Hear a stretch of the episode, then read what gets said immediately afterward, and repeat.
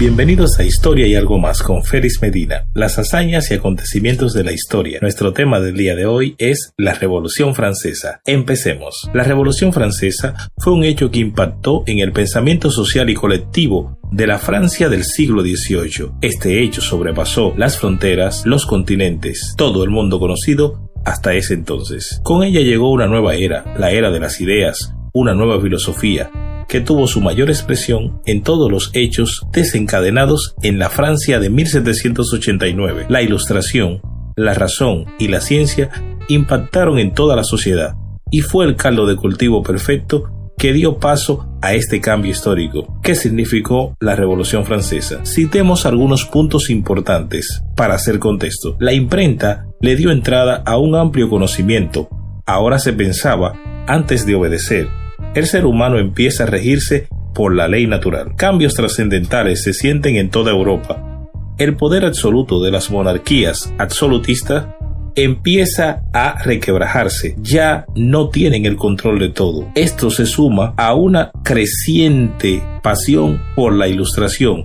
Los filósofos ilustrados aparecían por toda Europa. Como respuesta, los reinos europeos, ante la situación, se agarraron de lo que ellos llamaron el deportismo ilustrado, y esto no paró ahí. La economía pasó a estar fuera del control del gobierno, lo que puso fin a la sociedad estamentaria, y se hizo popular la frase dejar hacer, dejar pasar. Esta frase constituyó todo un axioma de vida para una sociedad que atravesaba uno de los cambios más trascendentales de la historia universal, como lo fue la Revolución Francesa. Sin embargo, este proceso atravesó diversas fases o etapas que cambiaron la visión del mundo conocido y de los procesos históricos de Europa y de América. No obstante, toda esta liberación de las ideas y de la forma de ser del ser humano y de la sociedad, también hubo zonas oscuras en lo que fue la Revolución Francesa, una época de terror, matizada por persecuciones de todo tipo, ley de sospechosos, pena de muerte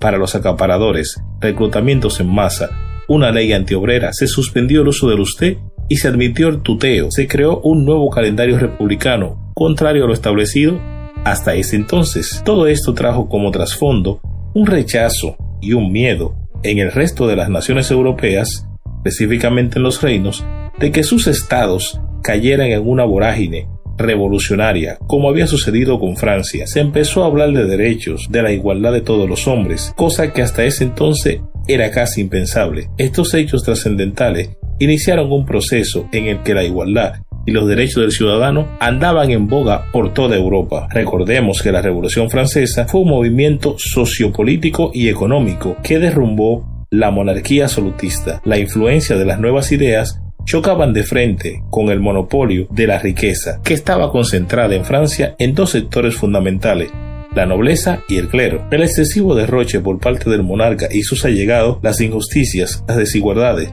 y los privilegios llevaron a un progresivo agotamiento de la población que era sometida a todas estas situaciones. La revolución fue sin duda un acontecimiento que abrió una nueva etapa en la historia hasta ese entonces conocida y que la historiografía registra como el inicio de la época contemporánea. Con la revolución terminaría la desigualdad social, política y económica, la falta de libertades y de derechos en que se vivía en 1789 iban a cambiar con el estallido de la revolución. Vamos a mencionar cuáles fueron las etapas que dieron luz a este proceso revolucionario, porque esto no sucedió simplemente con un clic, sino que hubo unas etapas fundamentales para que esto fuera posible. Vamos a verla. La primera etapa es la etapa monárquica y esta abarca de 1789 a 1792. Se caracteriza por los siguientes puntos. Comprende el estallido de la revolución hasta el 21 de septiembre de 1792,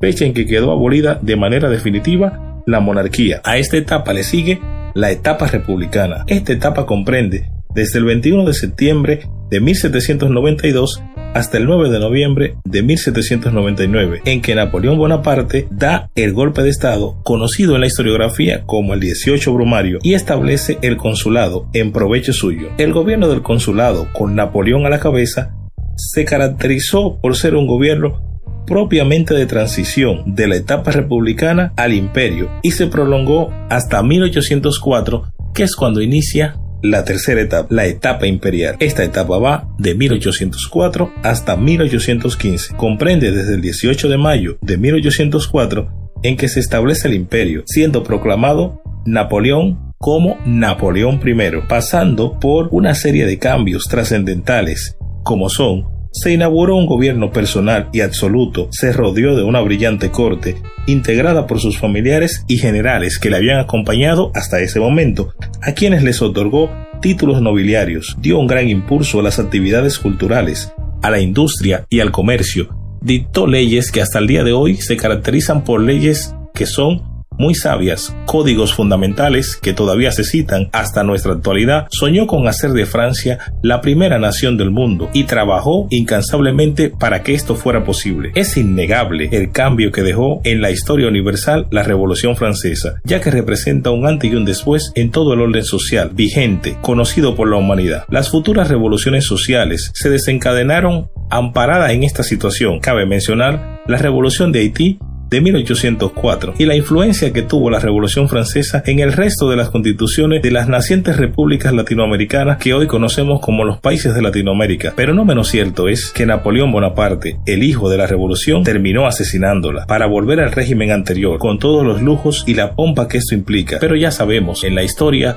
suelen pasar este tipo de cosas. No nos extraña, sin embargo, no le resta esto ningún mérito a este hecho. La Revolución Francesa cambió todo el mundo conocido. Y hasta aquí nuestro episodio del día de hoy. Espero hayas aprendido algo en este viaje. Recuerda que puedes escuchar nuevamente este episodio en esta plataforma. No olvides suscribirte a nuestro blog Historia y algo más. Síguenos también en nuestras redes sociales para que estés al tanto de los nuevos episodios. Comparte, comenta, critica, apoya. Recuerda que este programa se transmite a través de esta plataforma todos los sábados. Te esperamos.